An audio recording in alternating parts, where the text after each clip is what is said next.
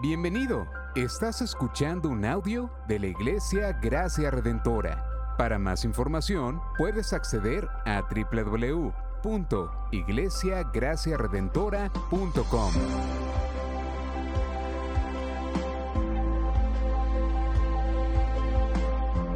En la exposición de la palabra, el pastor Xavier Torrado. Saludos iglesia, Dios bendiga.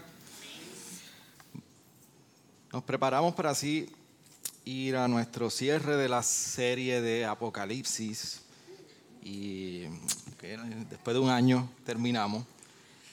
Pero bienvenidos los que están por primera vez, segunda vez, tercera vez y eternamente nos quitan las canas y nos sacan canas a todos los miembros. Dios les bendiga. Así que un gozo estar con ustedes porque ustedes no se ríen, ¿es verdad? Ustedes se creen que su pastor no es el mismo hace siete años. Así que les voy a invitar que voy a cerrar, hoy vamos a cerrar la serie un poquito distinto a lo que usualmente yo trabajo o presento el texto más que nada. No trabajo, porque si yo trabajo distinto tenemos problemas, ¿está bien? Pero permítame orar y así en confianza ustedes se pueden sentar y me siguen, ¿está bien? Señor, venimos delante de ti en este tiempo y te doy gracias por la hermosa bendición que tú nos concedes de poder estar todos ah, como un solo cuerpo, como tu iglesia, adorando y exaltando tu dulce, bendito nombre. Y ser recordadas, guían nuestras vidas, Señor, y brindan el evangelio poderoso que refleja la muerte y resurrección, esa obra perfecta de Cristo para con nosotros. Señor, hoy podamos, podamos contemplarlo, hoy podamos abrazarlo, hoy, hoy podamos, Señor, recalibrar nuestras vidas para el resto de nuestra semana y, con el deseo de vivir para tu gloria, en una santidad, Señor, que consiste en ti, en tu obra y en tu gloria y no en la nuestra. Yo te ruego que tú nos ayudes en este tiempo a ser cautivados en nuestra mente, en nuestros sentidos, en nuestros corazones por tu palabra, como lo has hecho a través de toda esta serie de Apocalipsis, Señor. Tu palabra es perfecta, tu palabra es esa espada de doble filo que corta, discierne lo bueno de lo malo. Y te rogamos que en este tiempo no sea una excepción para cada uno de nosotros. Que en nuestra pecaminosidad tú te, te tengas compasión de nosotros. Que tus misericordias que son nuevas cada mañana, Señor, que tú extiendas tu brazo, tu brazo no se ha cortado y tu oído no ha dejado de inclinarse a nuestro clamor y a nuestra necesidad. Y hoy dentro de todas las necesidades que podemos identificar en nosotros, Señor, pueden haber económicas, pueden haber de salud, pueden haber, Señor, de, de decisiones, pero no hay nada más importante, no hay una mayor necesidad de que nuestra vida sea alimentada por tu palabra, que nuestra alma, Señor, sea edificada por tu palabra y que nuestras vidas sean transformadas por el poder de tu palabra. Todo esto lo rogamos en tu nombre. Amén, amén. Se puede sentar, iglesia. Tengo que sacar el espacio para decirles con total orgullo y total eh, alegría que mañana yo celebro aniversario con mi esposa. Así que la cosa se pone mejor cada año y doy gracias al Señor por eso. Y lo segundo es que yo, yo, yo ruego que en esta serie, en esta serie de Apocalipsis 22, cerrando ya el libro de Apocalipsis, nosotros, nosotros podamos ser, eh, nuestra imaginación pueda ser cautivada como el Señor lo ha hecho durante todo este pasado año mientras recorremos el libro de Apocalipsis. Cuando nosotros, ¿y por qué, por qué ustedes escuchan constantemente imaginación, imaginación? Dice el pastor quiere que creamos historias, escribamos cuentos. No, pues tú y yo limitamos la imaginación simplemente a esa parte creativa de crear, de diseñar, de escribir, de cantar. Pero la imaginación, todos ustedes, todos nosotros tenemos imaginación. Dios nos dio imaginación. Y es, en cierta manera, para resumir, la imaginación no tiene que ver, tiene que ver muchísimo con la manera que tú y yo procesamos lo que nosotros vemos, sentimos, ah, incluso visualizamos hacia el futuro. Entonces, usted, su imaginación, en mucho, tiene que ver mucho cómo usted ve la vida. Porque como usted procesa las cosas determinan cómo usted se va a acercar hacia ello. O sea, mañana, cómo usted va a levantarse de su rutina, tiene que ver mucho con su imaginación. Juan hizo esto. Dios hizo esto a través de lo que la revelación que le dio a Juan, a una iglesia que usted sabe que estaba en sufrimiento, en persecución, porque la cantidad de imágenes que tiene Apocalipsis iba enfocada a cautivar la imaginación de una iglesia que pudiera entender el sentido de la historia de redención desde el Antiguo Testamento, lo que decían los profetas y cómo eso halló cumplimiento y iba a encontrar cumplimiento en un futuro para la iglesia. Y por eso es que usted ve Apocalipsis 21, todavía yo lo estoy procesando y todavía me dio dolor de cabeza procesar todas las imágenes que están en el capítulo 21 y aquí continúa en el capítulo 22. Por eso tanta simbología, por tanta... Y ustedes me han preguntado, algunos de ustedes se han acercado después del sermón pastor, ¿y esto cómo se procesa? ¿Cómo, cómo se entiende esto del, del profeta? Entonces, ese recurso y esa forma la fe de una iglesia que necesitaba vivir en fidelidad en tiempos de sufrimiento. Entonces, es mi deseo que hoy nosotros podamos cerrar este tiempo de serie de la misma manera. Pero cerramos aquí continuamos con primero de Samuel la semana que viene. Pero después hablamos de eso. Ahora, Apocalipsis 22, capítulo 22, verso 6. Ahí se puede quedar sentado conmigo hoy. Ah, bueno, usted se queda sentado, yo no. Y, eh, y leemos del verso 6 en adelante. Dice así la palabra del Señor. Y me dijo, estas palabras son fieles y verdaderas. Y el Señor, el Dios de los espíritus de los profetas, envió a su ángel para mostrar a su siervo las cosas que pronto han de suceder. He aquí, yo vengo pronto. Bienaventurado el que guarda las palabras de la profecía de este libro. Yo, Juan, soy el que oyó y vio estas cosas. Y cuando oí y vi, me postré para adorar a los pies del ángel que me mostró estas cosas. Y me dijo, no hagas eso. Yo soy consiervo tuyo y de tus hermanos los profetas.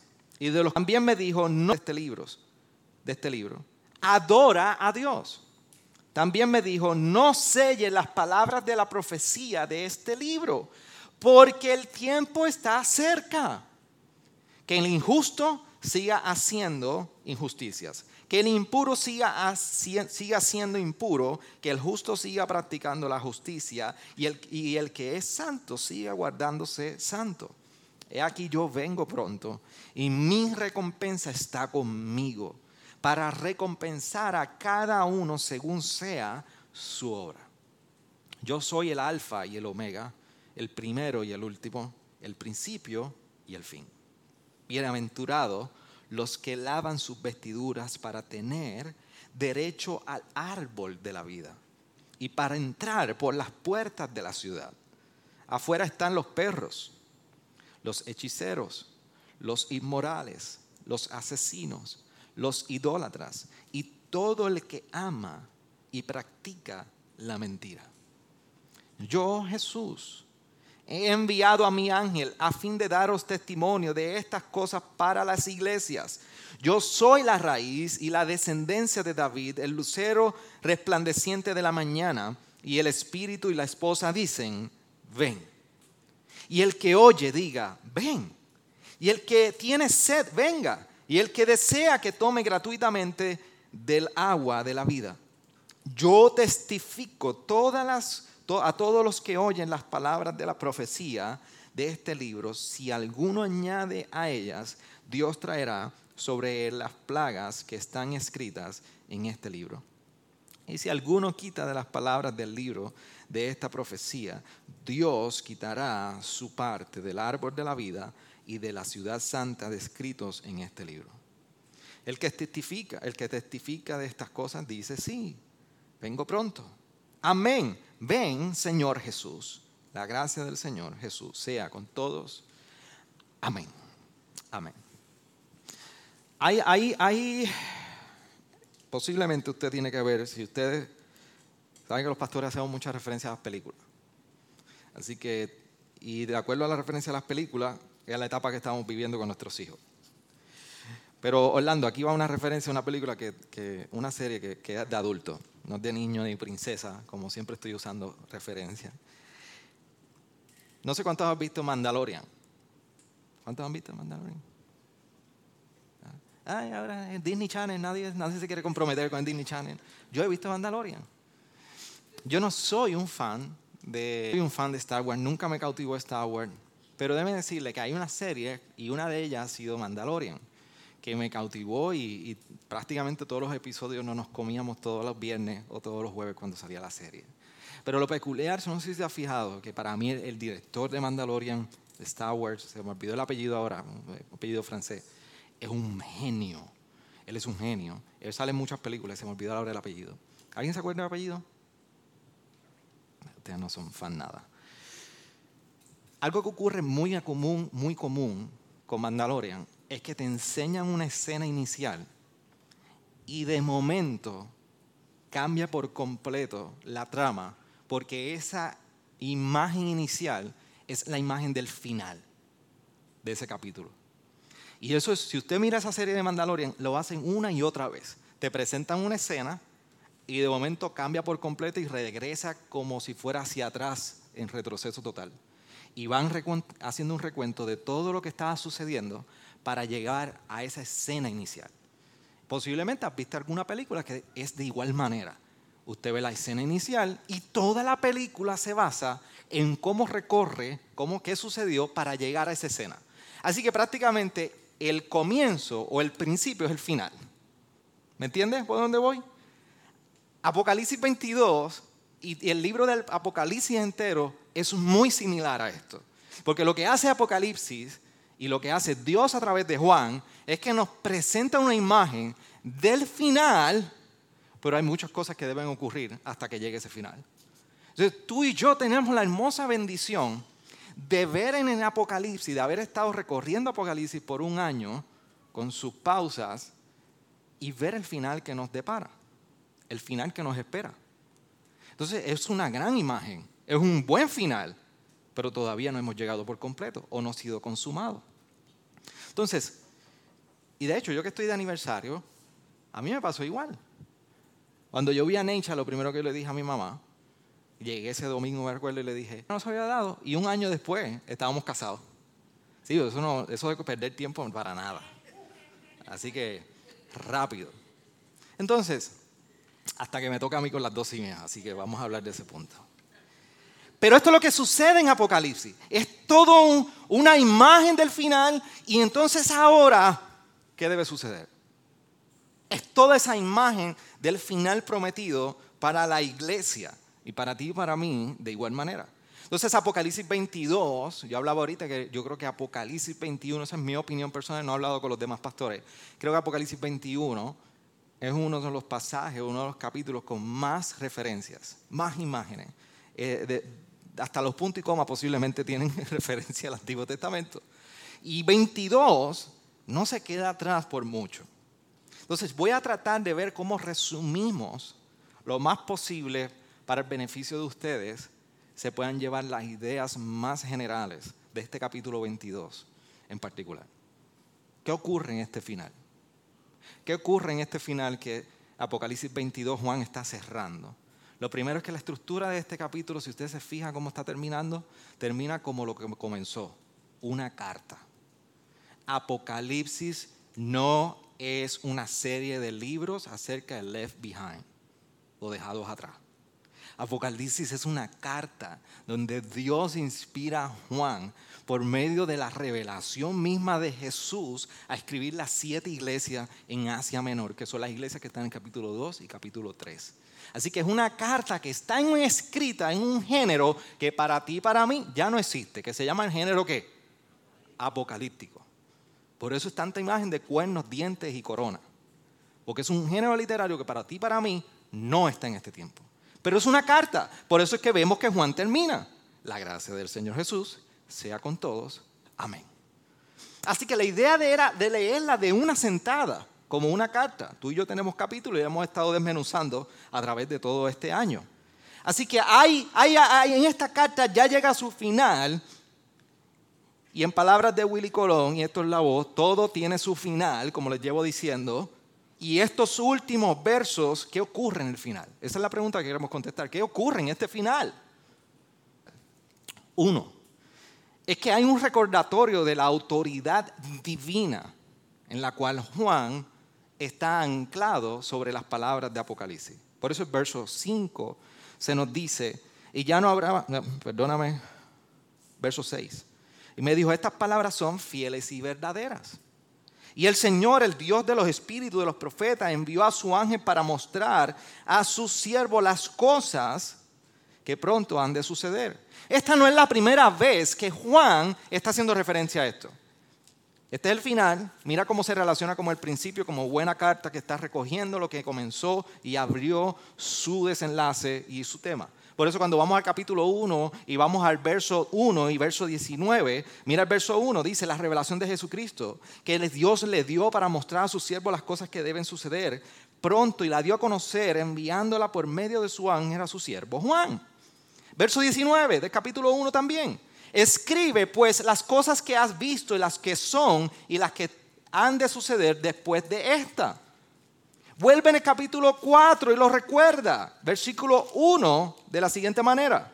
Después de esto miré y vi una puerta abierta en el cielo y la primera voz que yo había oído como sonida de trompeta que hablaba conmigo decía, suba acá y te mostraré las cosas que deben suceder después de esta. Juan está recordando la autoridad divina con la cual se ha estado escribiendo todo lo que él está compartiendo a las iglesias. Así que Primero es un recordatorio de la autoridad divina. De hecho, tiene mucho que ver con la referencia. Usted sabe que el libro de Daniel tiene que ver muchísimo con la referencia que Juan está haciendo. Y en el capítulo 2 de Daniel, después que Nabucodonosor tiene la visión que Daniel viene a interpretarle, mira cómo cierra las palabras Daniel en el verso 45, que son exactamente las que se apropia Juan. Daniel 2.45 dice, tal como viste que una piedra fue cortada del monte sin ayuda de manos y que se desmenuzó el saber al rey lo que sucederá en el futuro. Así pues, el sueño es verdadero y la interpretación es fiel.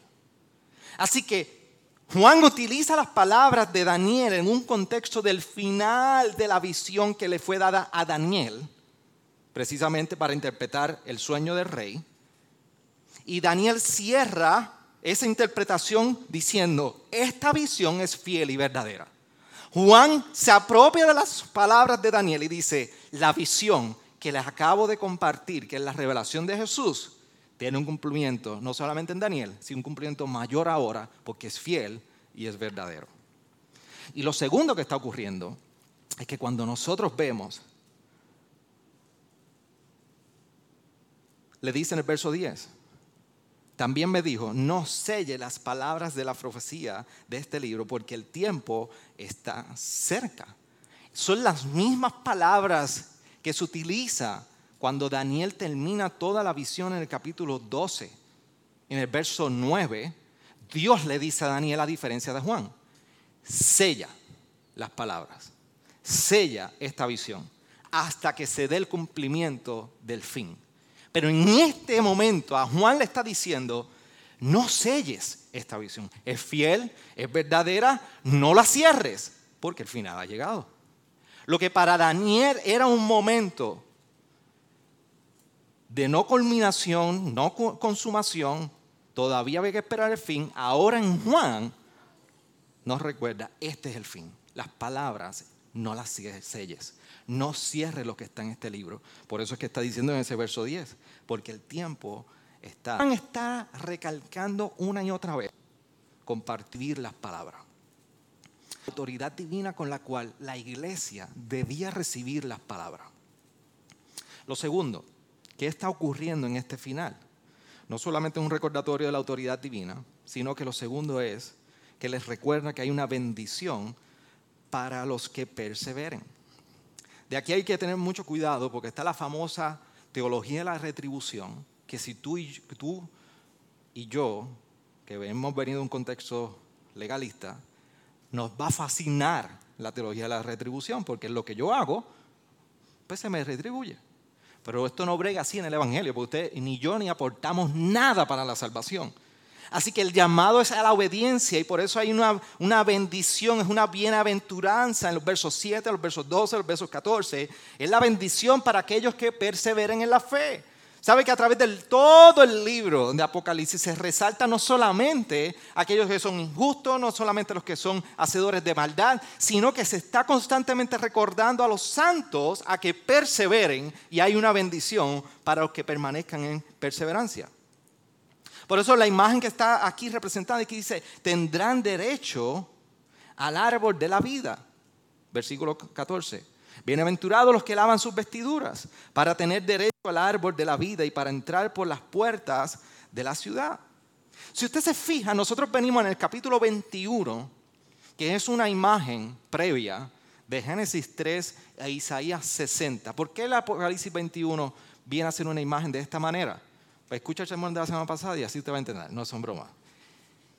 Debe recordarle un poco. En Apocalipsis 21, todo lo que está ocurriendo es que se presenta la imagen de esta ciudad santa, la Nueva Jerusalén. Es el destino de toda la consumación después de la batalla final. Se venció y hay una ciudad santa que ha sido reservada para los que hayan perseverado. Entonces, esa ciudad es la iglesia. Y hay una imagen al final de ese capítulo 21 que coincide con el capítulo 22 y sus primeros cinco versos, que nos dice que hay un río, hay unas calles de oro, y dice que en el mismo medio, ¿qué hay en el mismo medio? ¿Hay qué? El árbol. Así que es muy similar a la contraparte de lo que vemos en los primeros dos capítulos de Génesis. Así que ahora Dios está prometiendo en esta visión de Juan que lo que fue corrompido por el pecado ahora será redimido. Y por eso está poniendo ese árbol donde fue la primera, primera afrenta, la primera violación del hombre en contra de la obediencia de Dios, requerida de Dios, comió del fruto. ¿Qué hizo? Se distanció. La relación entre Dios y el hombre fue afectada. Y ahora Dios está poniendo el árbol de medio de la ciudad para recordar, la intimidad y la relación ha sido restaurada. Ahora el centro de ese árbol representa el centro de la relación de Dios con su iglesia. Esto es la imagen de Génesis 3, directamente, corrompida, pero ahora está restaurada. Pero no solamente eso, es que los profetas vienen hablando en el exilio, cuando el pueblo de Israel más adelante en la historia estuvo en exilio, los profetas fueron enviados por Dios para no solamente traer palabras de confrontación, palabras de juicio, sino también de aliento, recordándole al pueblo que regresar a Jerusalén, restaurando el templo. Así que en Isaías 60, en ese periodo de exilio, hay una imagen muy similar. Porque lo que se está plasmando el profeta Isaías es la imagen de la nueva Jerusalén. Es de la Jerusalén restaurada en el exilio post-babilónico. Pero ahora Juan está utilizando esas dos imágenes para decir, el cumplimiento de un Edén y el cumplimiento de una Jerusalén ahora es mayor. ¿Me siguen? No se me pierda. Ahora el cumplimiento es mayor. Aquello fue parcial, ahora sería en toda su plenitud.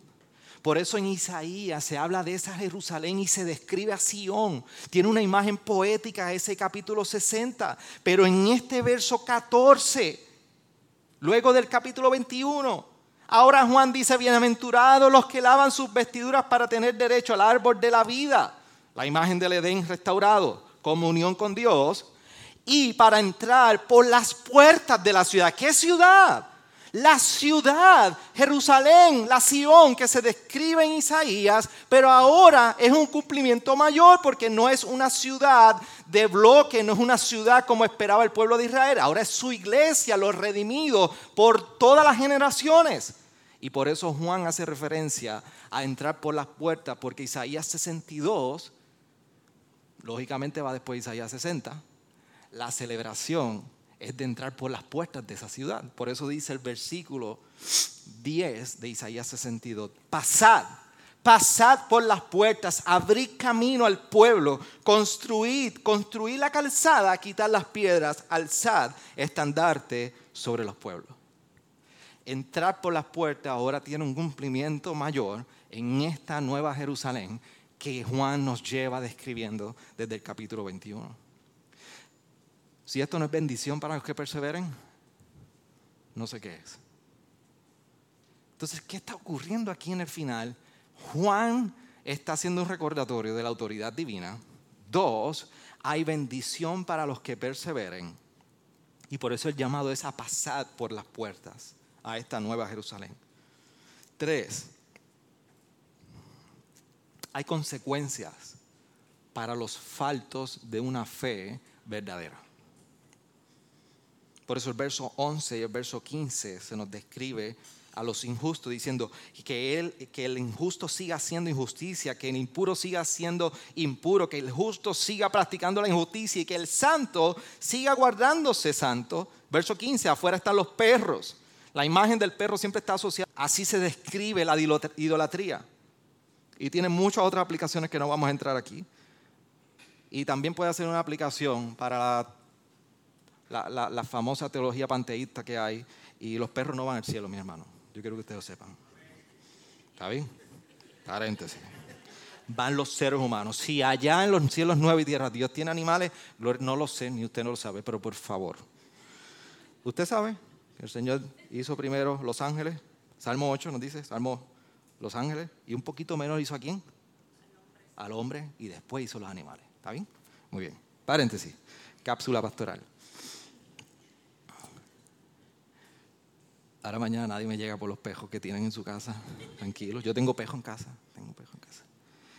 Entonces, ¿qué estamos hablando? Bueno, a los perros. Verso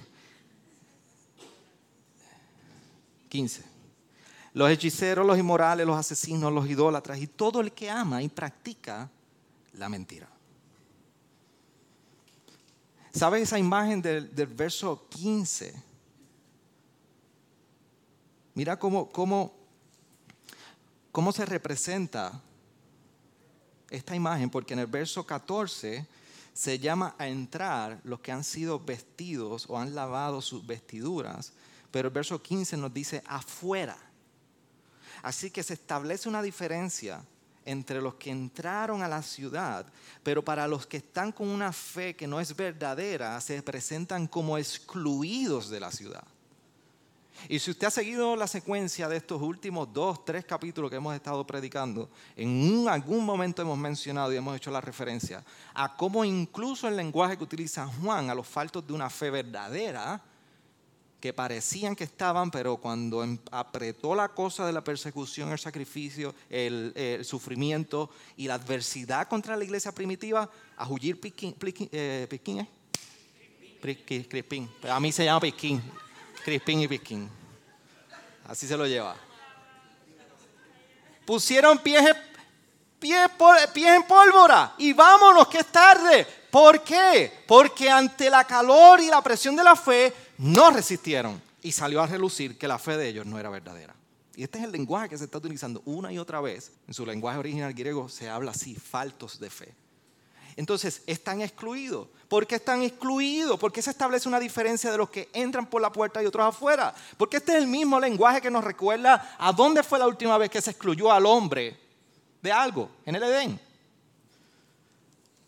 La violación al comando y a la ley del Señor en, en Génesis implicó que el hombre fue destituido, excluido del Edén. Y aquí es la misma imagen aquellos que no son hallados en fidelidad son excluidos, así como en Génesis 3, pero ahora serían excluidos de la eternidad. Así que vivir con, con faltos de una fe verdadera tiene consecuencias. Y esto es una verdad que debemos tener presente. Pero ¿qué ocurre en este final? Y por último, hay un recordatorio de la autoridad divina, hay bendición para los que perseveren, hay consecuencia para los faltos de una fe verdadera, pero se nos recuerda que hay un triunfo del rey. El rey ha triunfado. Por eso en esos versos, cuando el mismo Jesús, es decir, su Biblia moderna lo tiene marcado en, en, rojo, es que precisamente son las palabras directamente de Jesús. Dice, yo Jesús he enviado mi ángel a fin de dar testimonio de estas cosas para la iglesia. Y es Jesús mismo quien se está nuevamente atribuyendo el título de la raíz y la descendencia de David y el lucero resplandeciente de la mañana. Tú y yo hemos hecho referencia previamente en los capítulos que se menciona la raíz de David y el lucero de la mañana.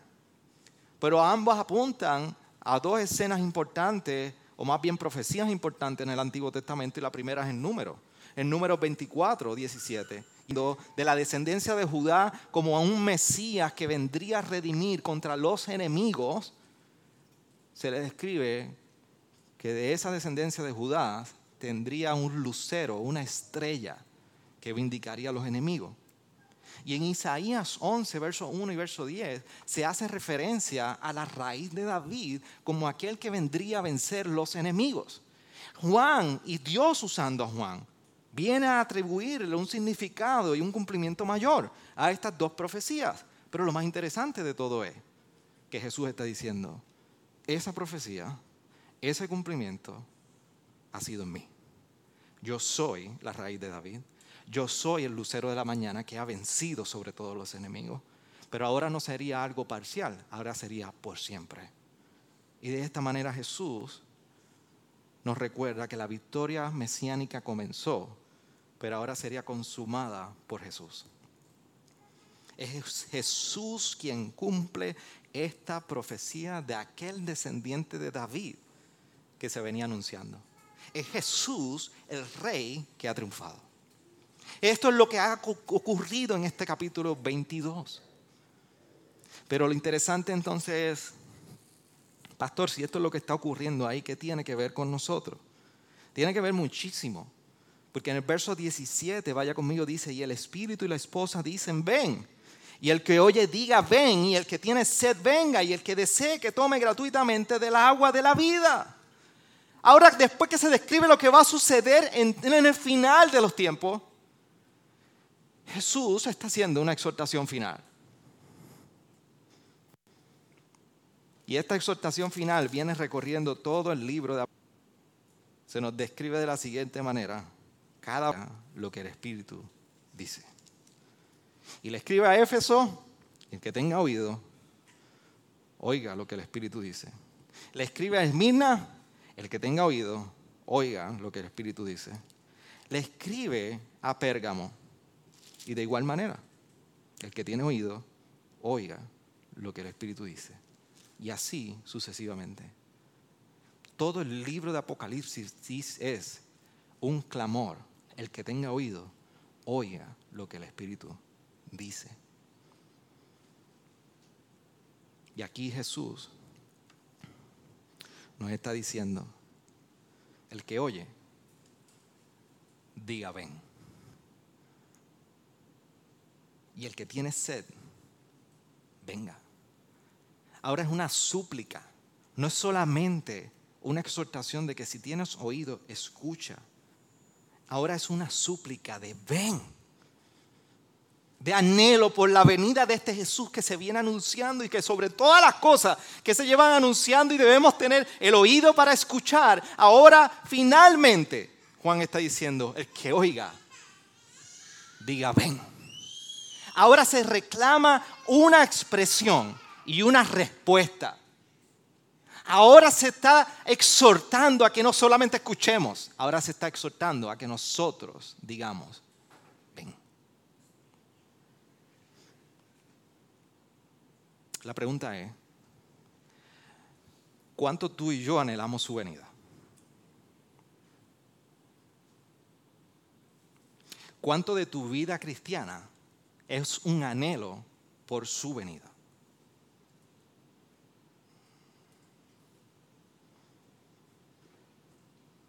Como todo lo que tú eres como creyente es una respuesta al saber que Dios viene. Como toda tu vida es una respuesta al anhelo de que Él vuelva. ¿Se acuerdan que la semana pasada terminamos el sermón y yo les dije, voy a terminar el sermón con el título del próximo que era, estamos dispuestos a vivir una visita de una familia que nosotros amamos muchísimo. y han sido muy importantes en nuestra vida. Pero llevamos meses planificando esa, esa visita a casa. Desde el viernes hasta ayer, hasta las 2 de la tarde, todas nuestras tareas fueron dirigidas a preparar la casa para recibirlos a ellos. Y pasamos un gran tiempo hasta casi las 10 de la noche. Pero desde afuera hasta adentro, viramos la casa como a veces no la viramos. Porque esperábamos con anticipación la llegada de esa gente que amamos. Y yo meditaba y yo decía, si esto es con una vida y con una familia aquí en la terrenal, ¿cuántos de nosotros se ven obrando y trabajando en expectativa de que Él viene? Nuestras citas terrenales, qué bueno que son bondad del Señor, como cantábamos ahorita, y en esa bondad del Señor degustamos, disfrutamos de esa riqueza de las amistades. Pero ¿qué tal si tú y yo sabemos que tenemos una cita desde la eternidad? Porque nuestro Salvador viene.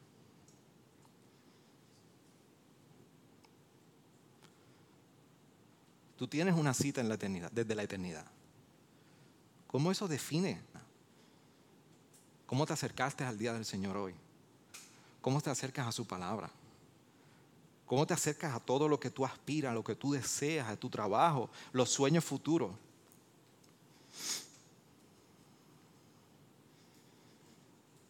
Pues tú puedes decir que luce tu vida de la misma manera, porque cuando, yo estoy seguro que cuando ustedes reciben una persona, una visita en sus hogares, usted nos saca lo peor de su hogar.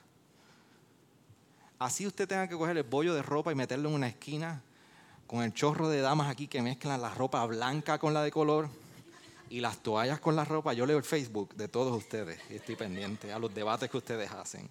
Y eso es un horror, yo voy a dar un discipulado de lavar ropa, no es posible.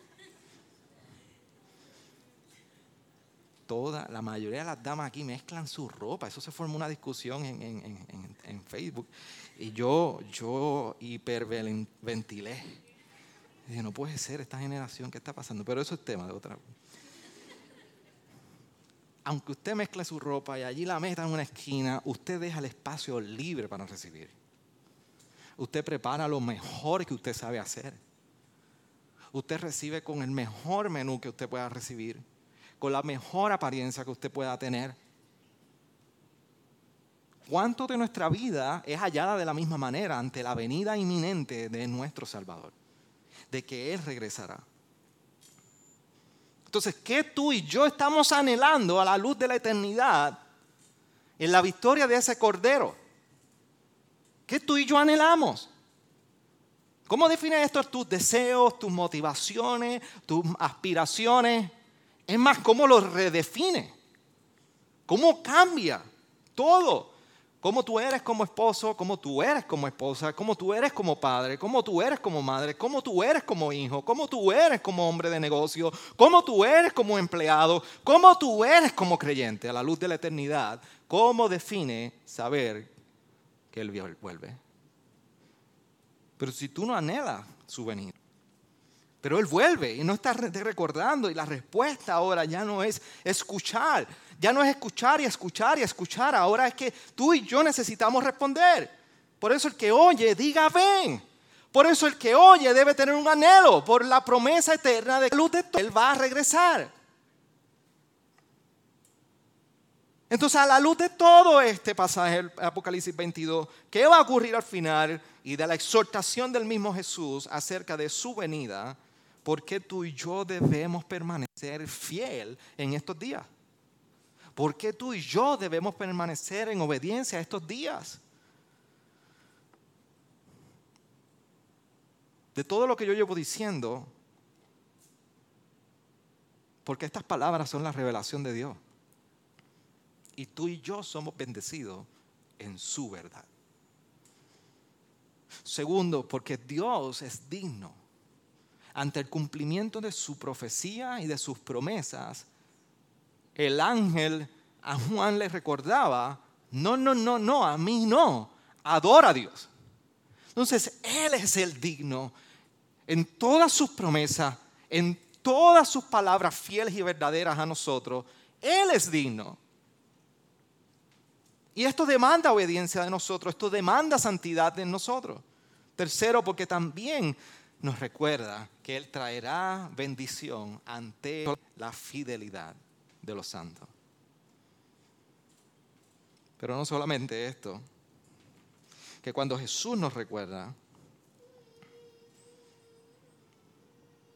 que Él es el principio y el primero, el primero y el último, el principio y el fin, el alfa y el omega. Ese verso 13 nos recuerda que Dios es omnisciente y Dios es omnipotente. Dios es todopoderoso. Nuestro Salvador es todopoderoso. Y yo creo que para una palabra, leyendo estas palabras de Juan, en la resistencia de un sistema que les rodea, en la resistencia ante el sufrimiento, en la resistencia ante la persecución, yo creo que es importante ser recordado que nuestro Rey es todopoderoso. Yo no creo que ante la adversidad tú quieras ser recordado de que nos encanta y nos ha encantado y hace tiempo que no sale un campeón de boxeo.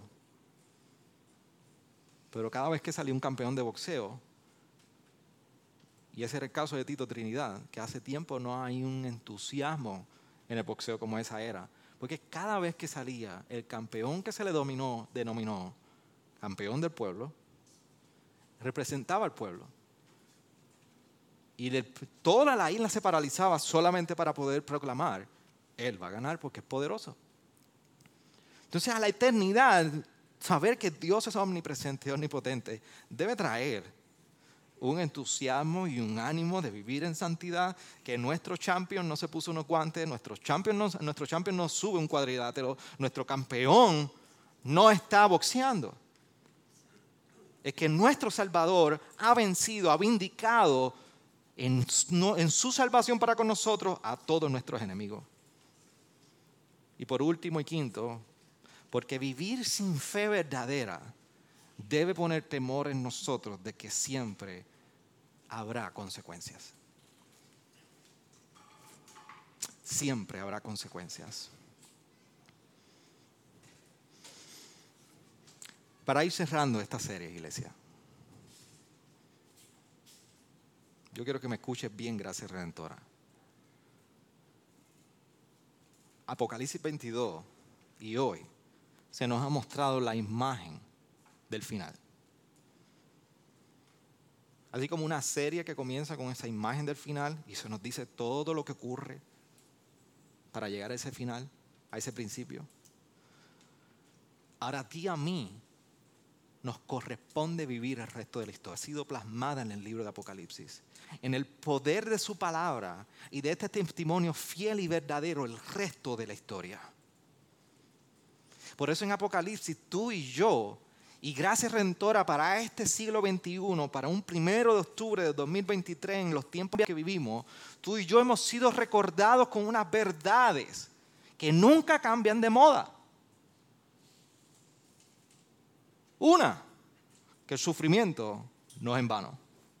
Dos, que Dios tiene cuidado de lo suyo. Tres, que Jesús ha vencido. Cuatro, que Jesús regresa. Que Jesús regresa. Nuestro rey regresa. Entonces, ¿cómo tu vida luce en estas verdades que hemos recorrido en un año en Apocalipsis? El sufrimiento no es vano. ¿Cómo luce tu vida al primer sufrimiento que llega? ¿Cómo tienes una alta conciencia de que Dios tiene cuidado de ti, aún en los días más débiles de tu humanidad? Aún cuando hayas falto de, eres hallado falto de fe, falto de perfección, falto de santidad, falto de ánimo, Dios tiene cuidado con lo suyo. Tú no necesitas vencer nada hoy. Su palabra nos ha recordado que tú y yo somos más que vencedores porque Él es vencedor. Y Jesús regresa.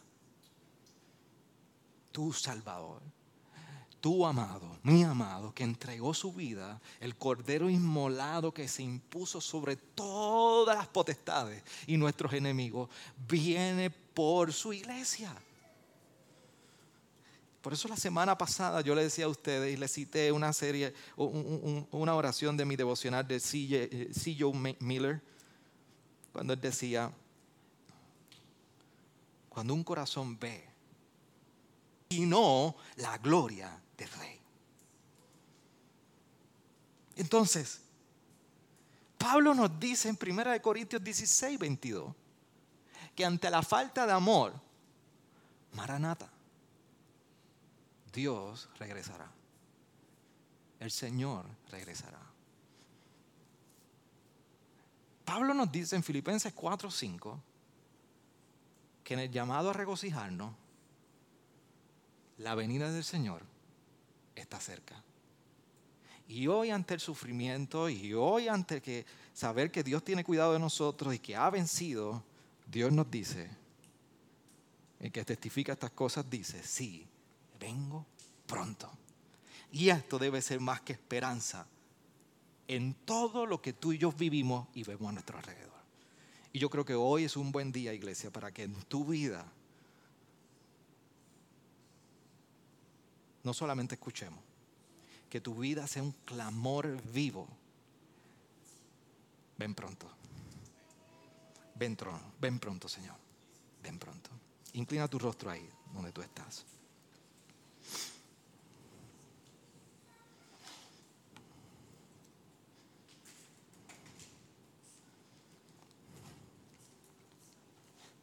A la luz de su palabra, ¿qué tú necesitas hoy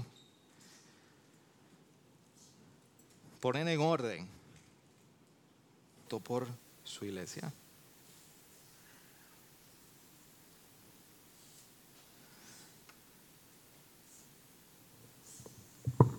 ¿Qué representa para ti hoy la visión de un rey que ha triunfado y regresa por su iglesia? ¿Cómo luce tu vida anhelando su venida? Cómo lucen tus sueños, aspiraciones y deseos. ¿Cuál es esa expectativa que está en tu vida? Que define. Gracias por sintonizarnos. Puedes encontrarnos en las diferentes plataformas de redes sociales, como también visitarnos a www.iglesiagraciaredentora.com.